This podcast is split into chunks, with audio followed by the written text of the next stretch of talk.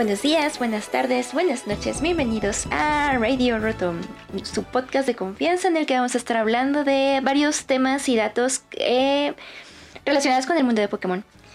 En este primer programa vamos a hablar un poco sobre nuestras primeras impresiones eh, de Pokémon Unite, pero bueno, seguramente quieren saber quiénes están hablando de este lado de la pantalla. Así que me presento, yo soy profesor Melus voy a hacer una parte de este programa y la segunda parte es... Hola, yo soy profesor Linden y pues voy a estar a cargo de la otra mitad del programa. Me emociona muchísimo hablarles de Pokémon Unite esta noche, este día, esta tarde. Especialmente porque Pokémon Unite es un proyecto que cuando fue anunciado fue recibido con bastante escarnio. Me parece que, ah, que hubo cierto, cierto rechazo de parte de la comunidad de Pokémon ante la idea de un MOBA en Nintendo Switch. Veo con mucha satisfacción que, que mucha gente estaba realmente equivocada. Pero seguro se preguntarán qué es un MOBA. Bueno, MOBA, eh, las iniciales eh, significan Multiplayer Online Battle Arena. Y pues es un género que ha explotado en los últimos tiempos, pero mm, sus primeros exponentes fueron Dota, League of Legends, Smite y ahorita pues otros ports de otras franquicias que ya eh, habían empezado con otro género como Warcraft y este, ¿cómo se llama este? El de Heroes of the Storm. Ajá. Ah, The Heroes of the Storm, como un spin-off de tanto de Overwatch como Warcraft y demás. O sea, hay bastantes personajes de ambos, de ambos juegos, entonces eso lo hace bastante atractivo. También Clash Royale, ¿no? Clash Royale es de este juego celular que era como muy famoso. Mm, Clash of Clans. Ándale, precisamente.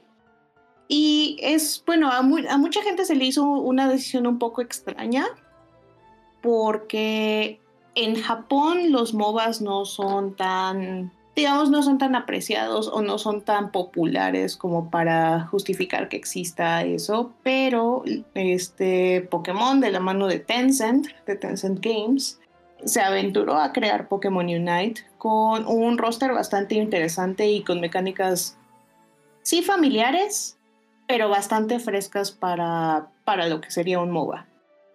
¿Puedes explicarnos un poco más sobre los MOBAs? ¿Cuál es la dinámica y qué es lo que los diferencia de otros géneros? Claro.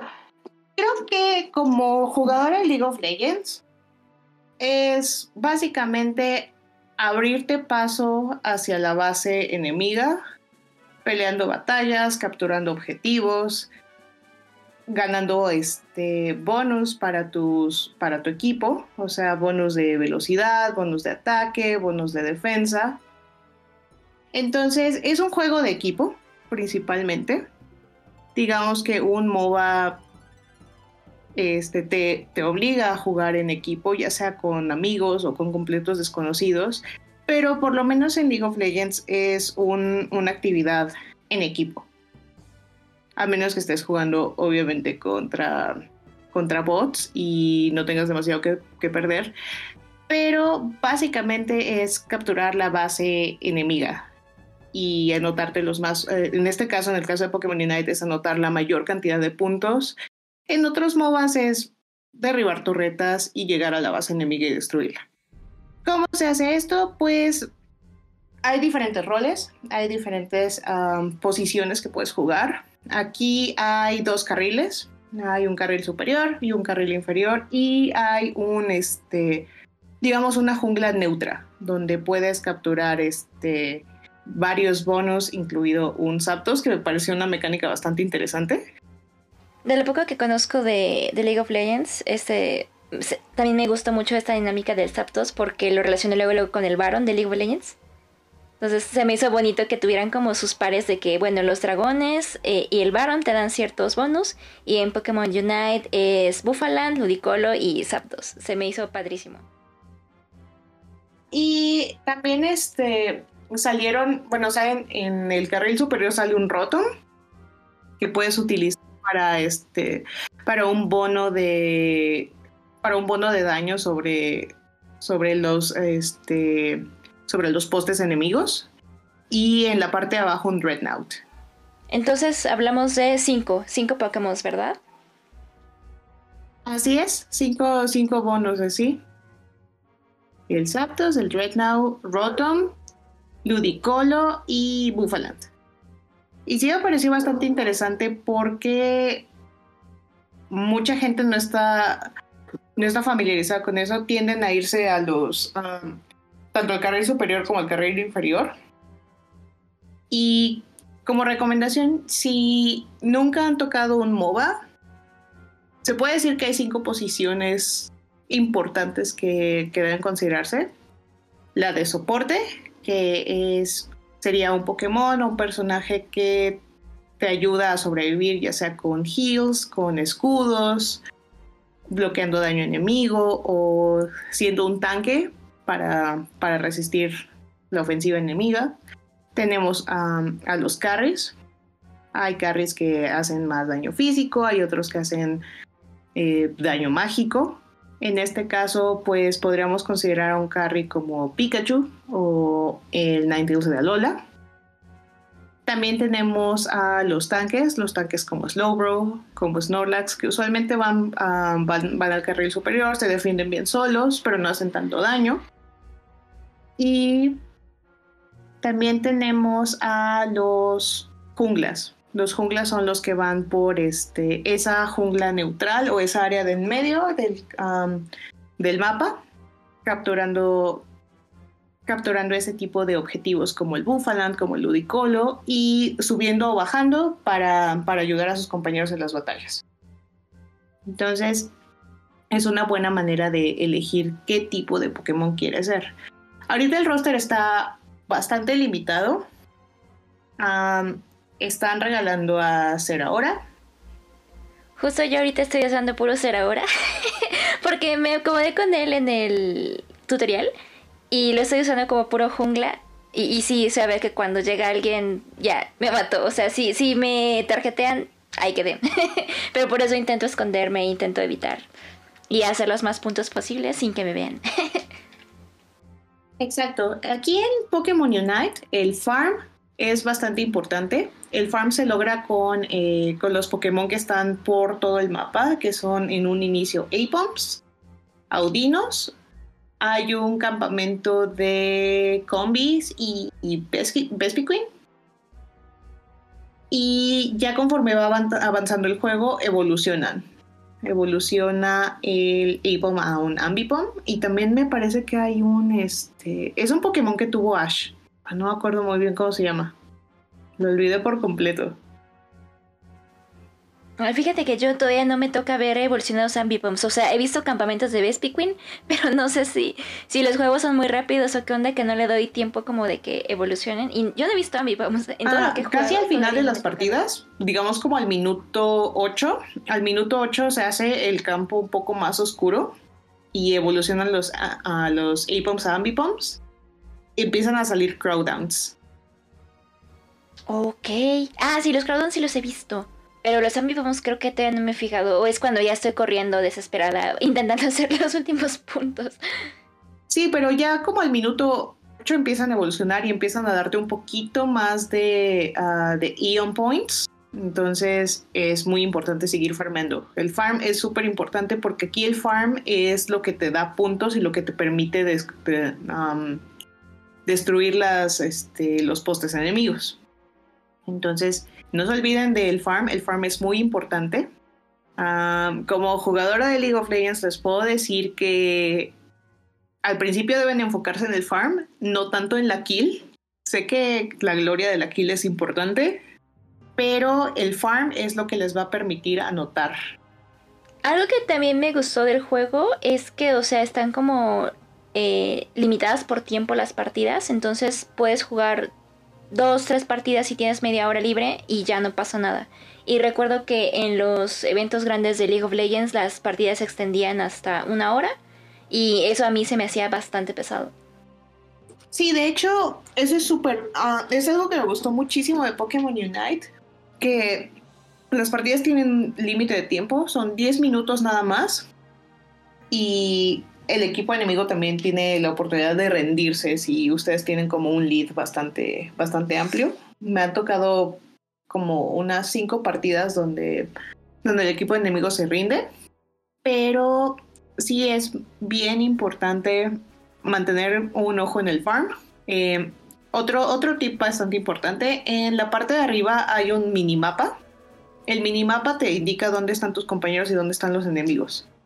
Entonces, observar el minimapa te permite llegar al lugar donde tienes que estar o prevenirte de que te embosquen los enemigos. Entonces es muy importante mantener un ojo en ese mapa. En los juegos de eh, trabajo en equipo, eh, uno de los pilares más importantes es la comunicación.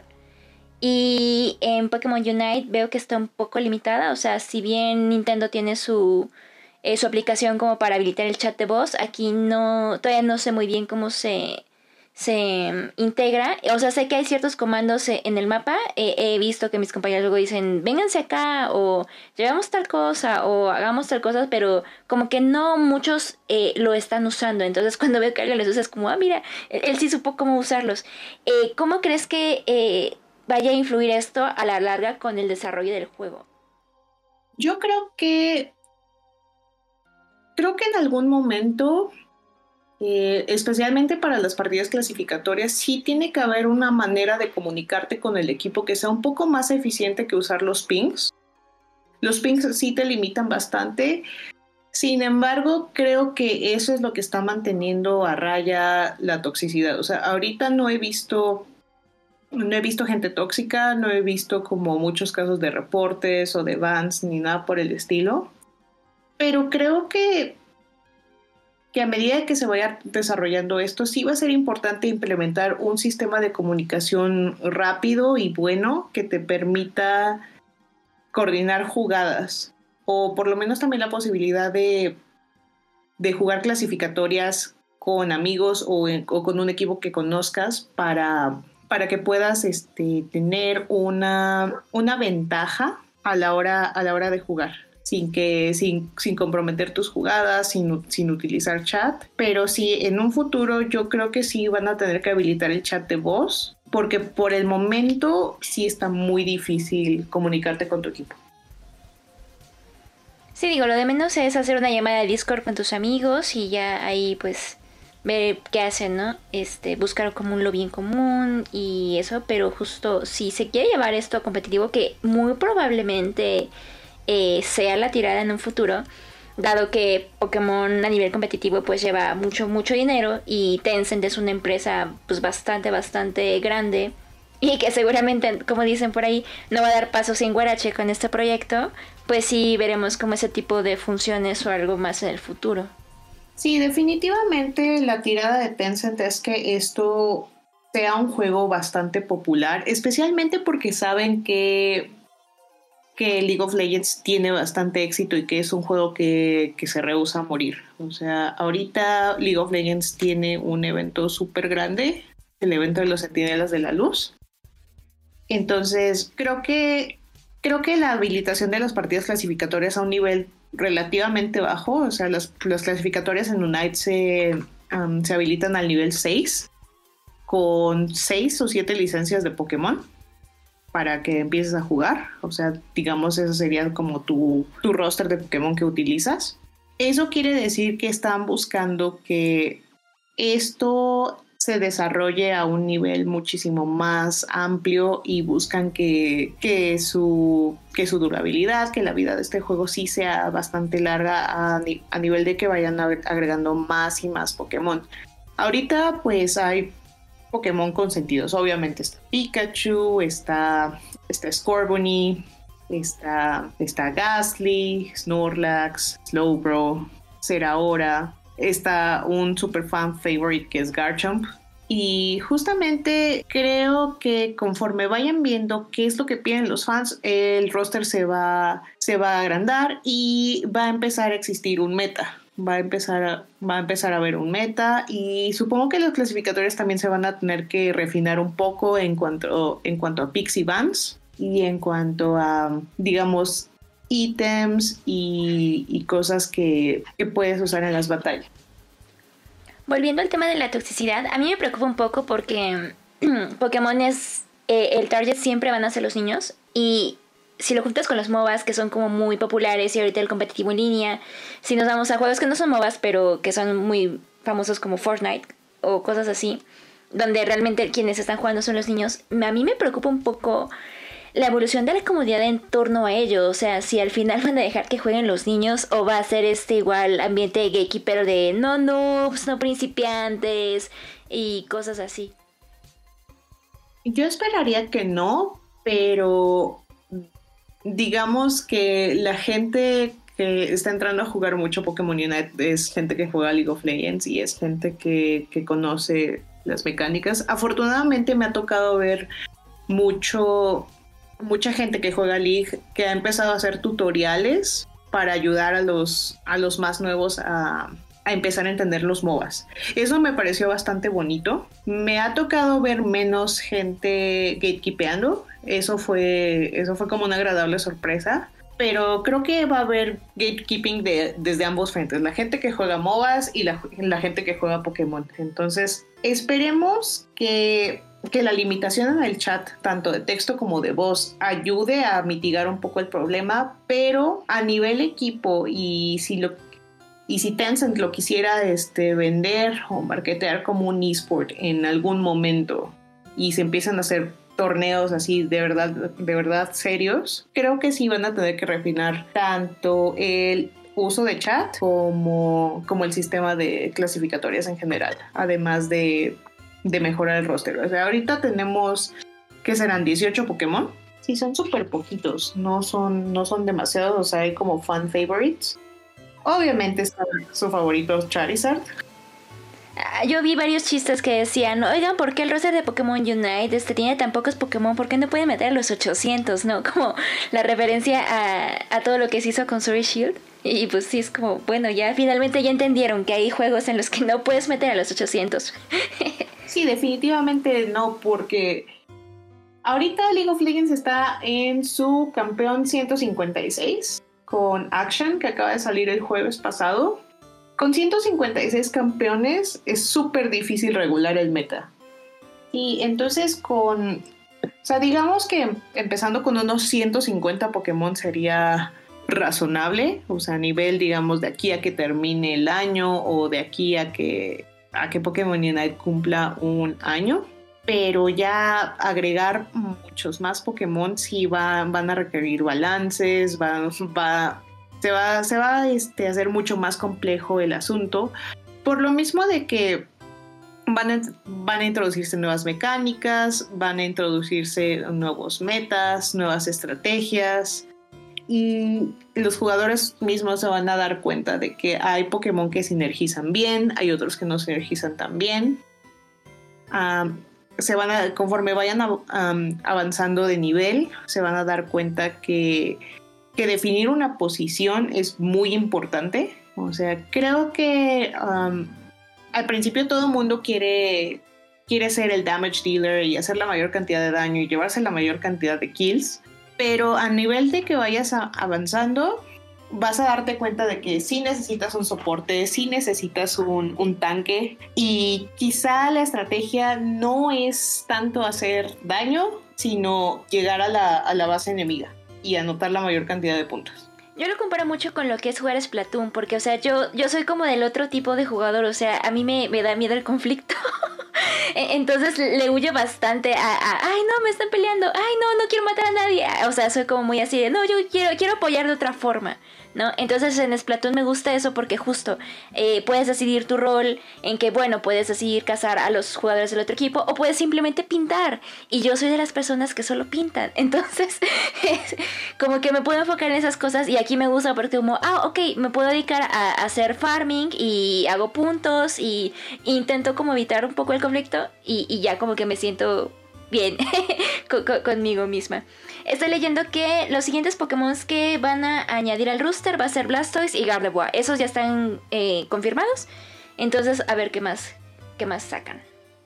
Súper, esos van a ser bastante interesantes. Por ejemplo, por ahorita están bien interesantes Snorlax y Mr. Mime. Realmente a Mr. Mime no me lo esperaba, pero tiene unas mecánicas súper interesantes. Entonces sí me, sí me gustó bastante y ahorita ver a Gardevoir va a ser bastante interesante. No sé cómo, cómo la veo, si como un damage dealer, o sea, como un encantador o como un mago, o como un soporte. Blastoise va a ser defensor y Gardevoir va a ser atacante. O sea, a mí realmente me gusta muchísimo el rol de soporte porque tienes, ah, tienes la capacidad de hacer jugadas decisivas como, como soporte. O sea, creo que la posición de soporte es de las más complicadas y de las más, las más desagradecidas porque todo el mundo alaba al damage dealer, pero casi nadie alaba al soporte. Sí, incluso son memes, ¿no? De que el, el curandero de la party nunca tiene el reconocimiento que merece. Otro, otro tema interesante que se va a ver cómo se va a desarrollar en un futuro va a ser el tema de las microtransacciones y el papel del dinero en el juego. Porque sí, o sea, eh, la mayoría de los MOBAs son gratuitos, pero el gancho de lo que yo sé en League of Legends son las skins, ¿no? Sí, las skins y los pases. O sea, realmente las skins son puramente cosméticas. afortunadamente ahorita en Pokémon Unite no he visto una skin que me, que me atrape completamente. Nada más me dieron una gratis de Venusaur, creo, que no me llama mucho la atención. Y por ejemplo de mi primer main que fue Talonflame, como que no me gustó la de avioncito. Entonces, yo creo que el modelo de microtransacciones tendría que apostar por, por, skins más atractivas o por atuendos más atractivos para el entrenador, que es como puramente, puramente estético. En el caso de League of pues también el asunto es puramente estético. Se dice que hay algunas skins que te permiten jugar mejor por los efectos de sonido a la hora de, de hacer ciertos hechizos. Entonces, por ejemplo, a la hora de un crítico, la skin va a generar un efecto de sonido diferente y eso te ayuda te ayuda bastante. O visualmente tienen como ciertos skills que te, que te ayudan. Pero ahorita en Pokémon Unite todavía no he, visto la oportunidad de eso. Pero sí, yo creo que el, la tirada de Tencent va a ser tanto incluir este, mayores, bueno, una mayor cantidad de licencias que puedas comprar. O sea, si no quieres, si no tienes la paciencia de de farmear los puntos diario o de jugar las partidas. Quizá eh, la, tirada sea que adquieras adquieras este la moneda del juego para que puedas comprar más Pokémon. Yo ahorita como jugadora novata, mi estrategia va a ser eso, o sea, va a ser como eh, probar como los Pokémon y ya los que vea que sí me acomodo, que son mis favoritos, pues ya veo de su ropita y así. Pero como dices, o sea, eso es una cuestión meramente estética, se puede jugar el juego perfectamente sin, sin meterle dinero, entonces es algo que hay que dejar bastante claro, ¿no? Sí, realmente no tienen que meterle dinero. Ah, eso sí, escoge, yo les recomiendo que escojan su primera licencia cuidadosamente o sea, yo escogí a Talonflame, me gusta muchísimo Talonflame. Ah, eso fue a raíz de un fanfic que, leí, donde el profesor Sycamore tenía un Talonflame, lo cual no es canon, pero se me quedó muy grabado, entonces por eso lo escogí. Bien pude haber escogido un Garchomp, que sabemos que él tiene canónicamente. Pero realmente pueden jugar sin ningún problema sin meterle dinero. Igual League of Legends lo pueden jugar sin problemas, sin meterle un solo peso. Pero sí, en algún momento las skins sí se vuelven muy tentadoras. Eh, justo me llama la atención como esto de del modelo freemium que es bastante común en los spin-offs de Pokémon. Ahorita Pokémon Master Sex es un gacha 100%, en Pokémon Go incluso están esas cosas estéticas, en Pokémon Café pues te como bonos para resolver los, rompecabezas. Mm, entonces sí, o sea, es algo que, que, se implementa con Pokémon de la mano de diferentes compañías, pero afortunadamente siempre han mantenido esto, ¿no? Que se mantenga gratis de alguna forma. O sea, fuera de los, de los juegos de la línea principal, como ahorita es el Switch, este, todas las aplicaciones de Pokémon, usualmente la entrada siempre es gratis. Sí, la entrada siempre va a ser gratis. yo creo que una manera en que van a poder monetizar más a futuro sería con los pases, si hubiera pases de batalla o pases para adquirir ciertas recompensas. Es un modelo que funciona bastante bien porque las recompensas son buenas y a pesar de que inviertes bastante dinero, sí, sí ves que ese dinero reditúa bastante. Entonces, podría ser que Tencent vaya por esa parte porque en Switch es un poquito difícil de, de apreciar las skins y realmente no te ayudan en mucho. Entonces, por el momento, para mí personalmente las skins no son tan atractivas. Quizá en un futuro, si, hubiera la posibilidad de añadir mm, mejores ítems para tus Pokémon, para, para que tengan más durabilidad en batalla o puedan este, agregarse un buff en algún momento, quizás sí sería bastante, bastante interesante ver que se monetizara por ahí, desde ese aspecto. Ahorita de las pocas skins que he visto, creo que mi favorita es la de Cinderace, que es como un piratita. Está súper lindo. Pero sí hay otras que veo y es como, ah, bueno, que es tan cute, pero no, no, me, no me matan. O sea, me gustan, pero hasta yo, o sea, Snorlax con salvavidas es de bonito. El Pikachu hip pero es como, ah, ok, está bien. Pero, ajá, no, no me encantan tanto como Cinderace Piratita. Lo malo es que todavía tengo a Cinderace, entonces...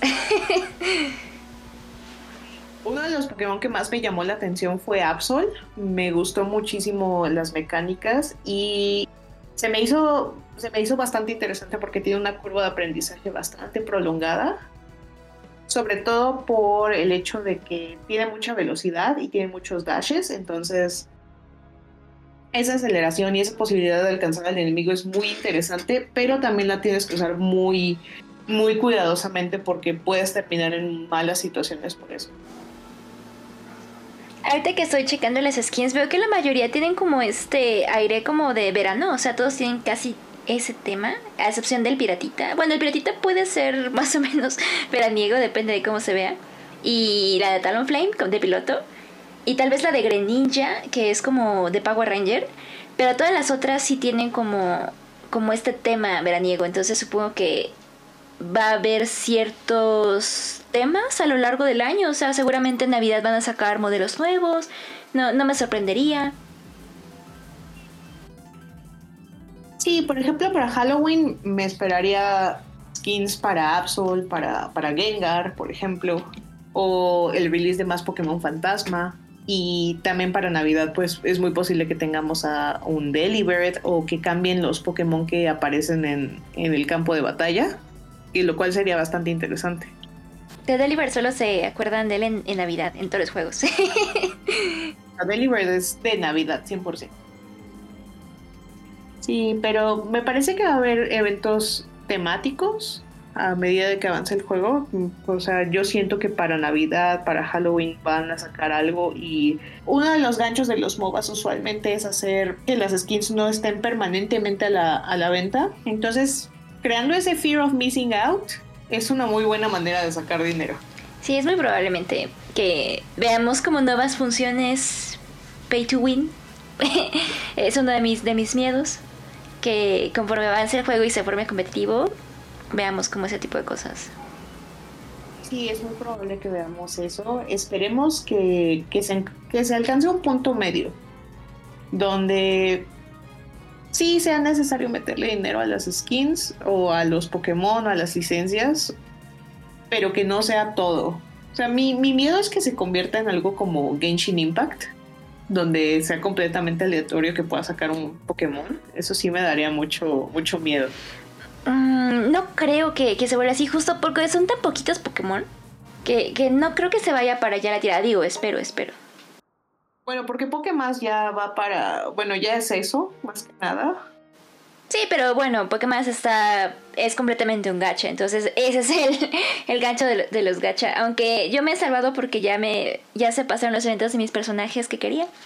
Entonces ya, aunque quiera gastar mis gemas para sacar algo, ya no va a salir el que quiero. Entonces mejor, mejor me las guardo. sí, para cuando vuelvan a salir.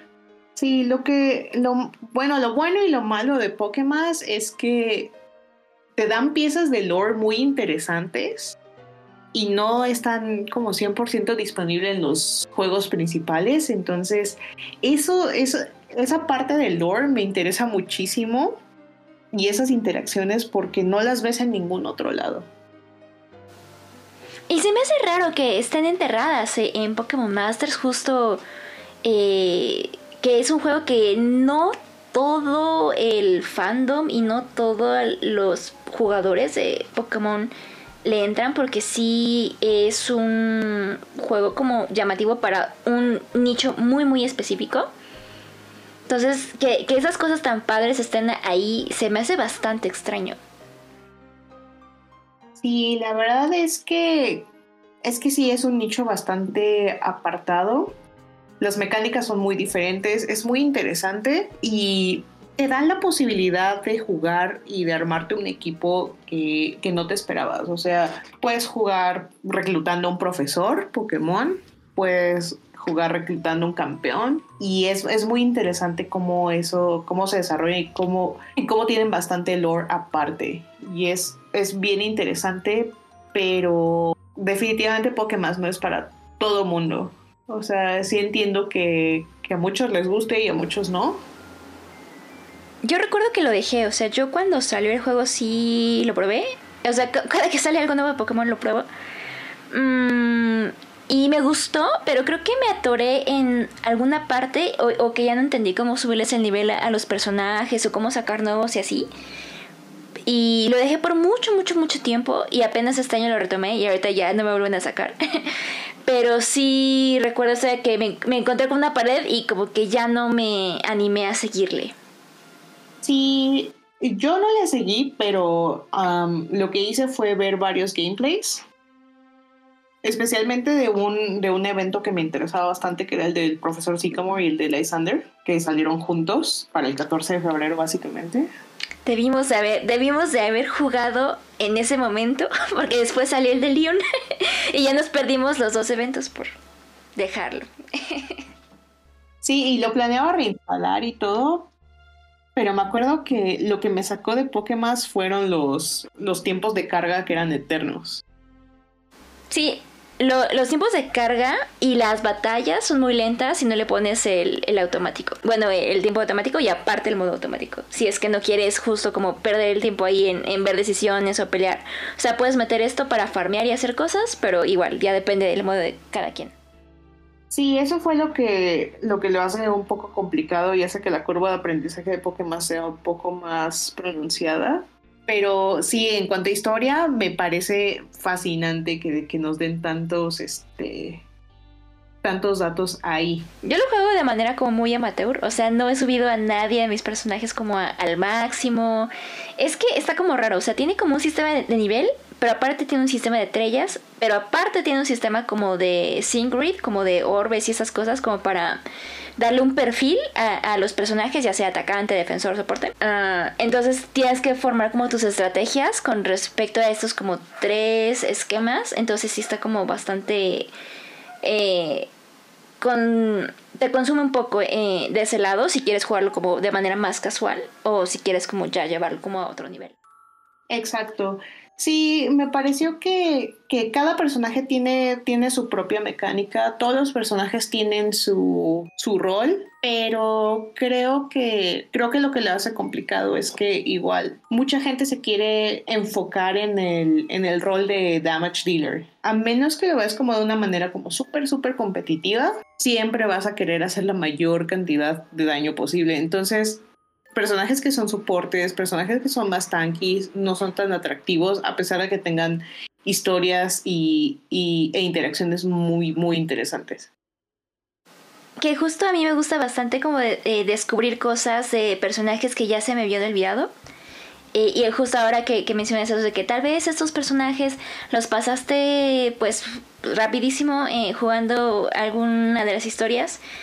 Y, acá como que tienen un poco más de trasfondo y te encariñas con ellos. O sea, yo estoy ahorita encariñada con Price y con los entrenadores de hielo porque, o sea, siempre ha sido mi tipo favorito. Pero conocer un poco más de ellos es como, sí, el hielo rifa.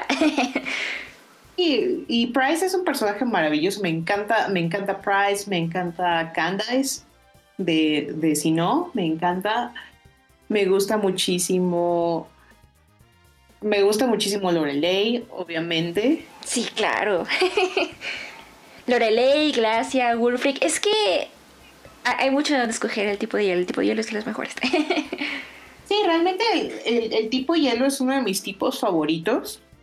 Eh, siempre desde que lo vi, desde que lo vi en una revista, antes de que saliera el juego, o sea, me acuerdo que me compré una revista en, un tianguis y me acuerdo que, era la revista más preciosa del mundo, y, por Dios.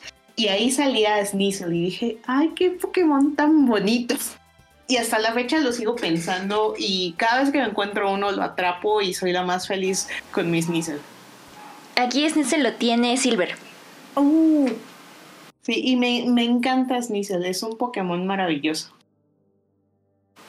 Sí, yo tengo a Bryce, a Glacia, a, a Bryson, que también tiene una historia interesante, a Wolfreak, a Candice, ajá, y a Lorelei, son las que yo tengo en Pokémon.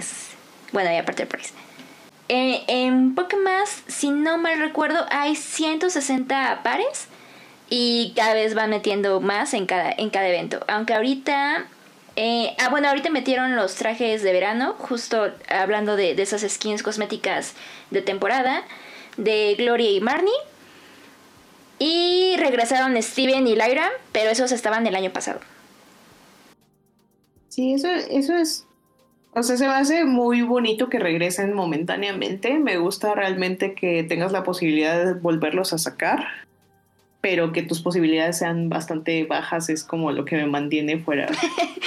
sí, justo, ahorita eh, la tirada para sacar a Steven Olaira es de 1.5. No, no quiero saber las posibilidades de sacar a, al profesor Sycamore y a Leisenberg. Ni siquiera están, ¿eh? Porque como son, son de, eventos, o sea, no te, lo, no te los ponen. O sea, cada, cada banner tiene un número limitado de pares. Y pues de todo lo que te salga de ahí, pues ya.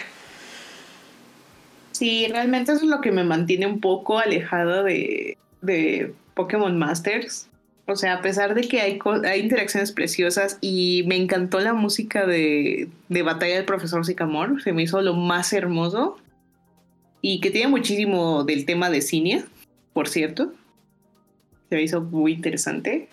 Pero no, o sea, desgraciadamente eso, o sea, ahorita al menos si ya te perdiste algún evento de alguno de tus pares, como es nuestro caso, pues no, no hay modo de... O sea, aunque, aunque quisiéramos meterle dinero al juego para sacar nuestros favoritos, no nos dejan.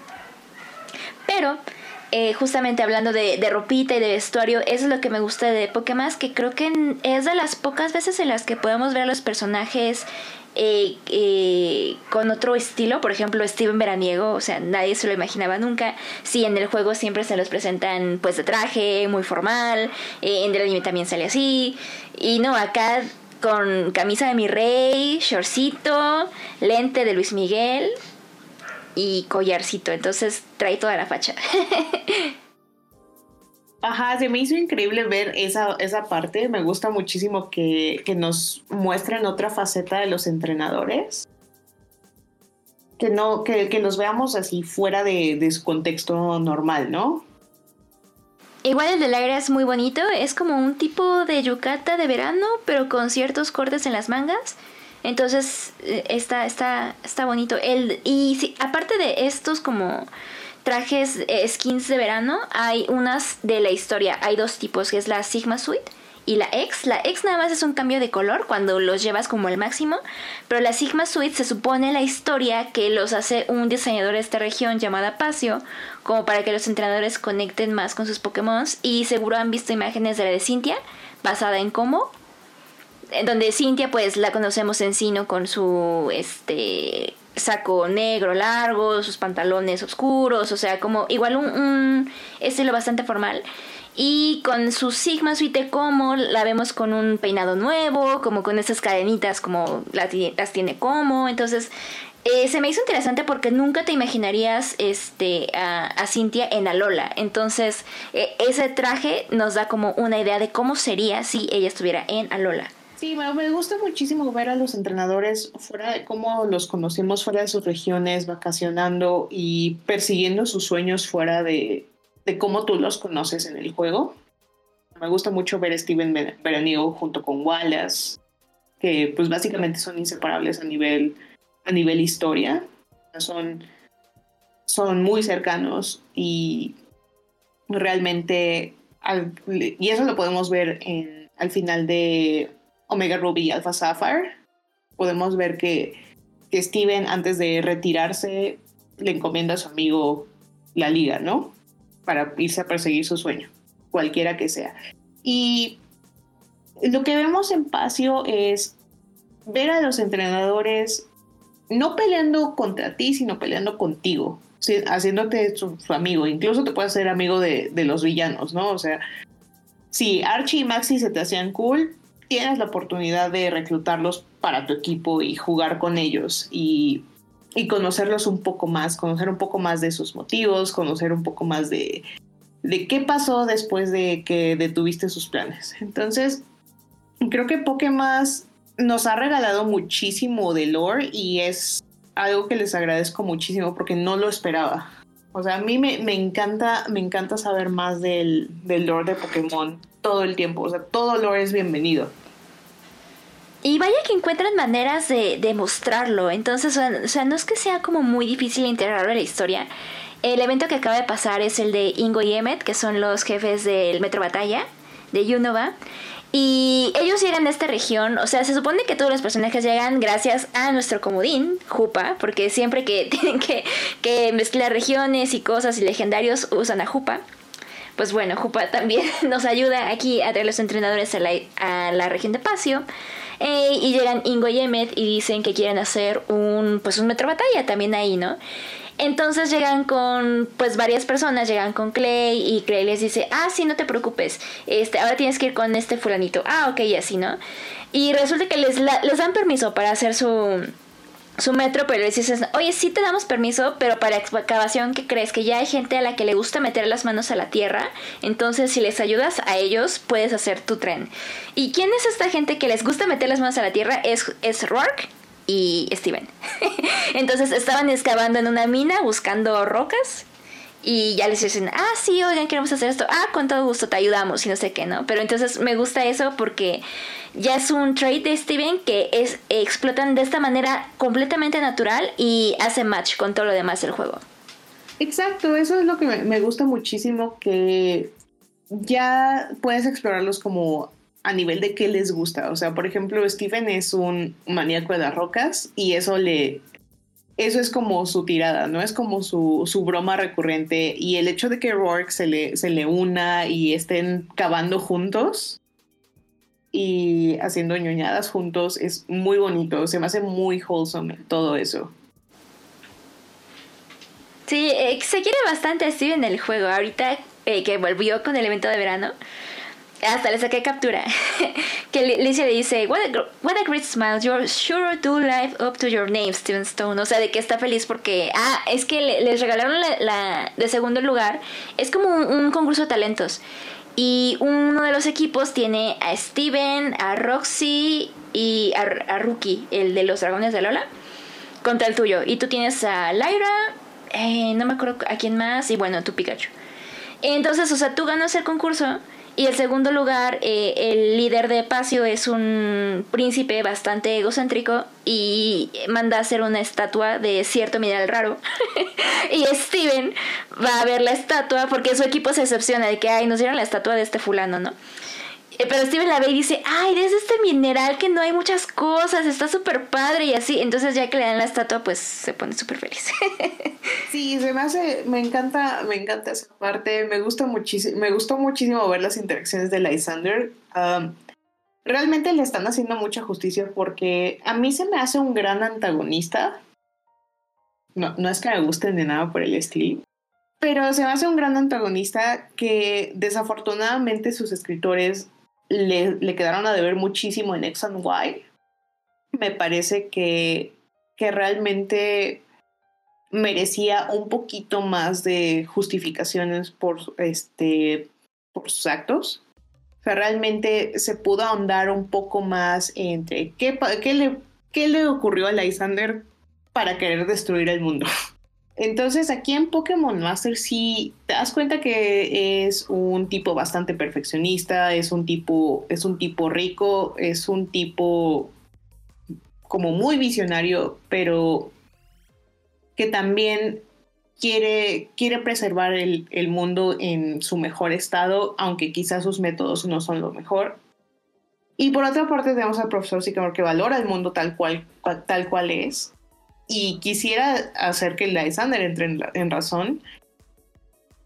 Y eso desafortunadamente no se exploró tanto en X and Y. Creo que en X and Y, como hubo una transición del Nintendo 10 al Nintendo 3DS, creo que estaban mucho más enfocados en, en, en explotar la consola lo más posible, más que en la historia.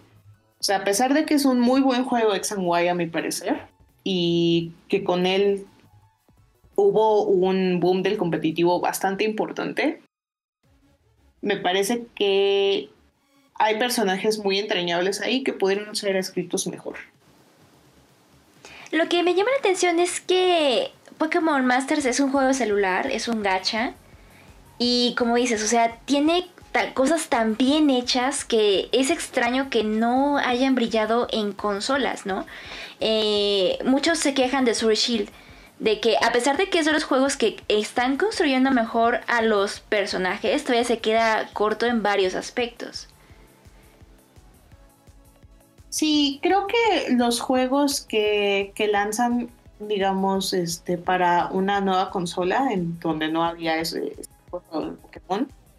Siempre se enfocan más en, en, cómo explotar los recursos de la consola más que en la historia.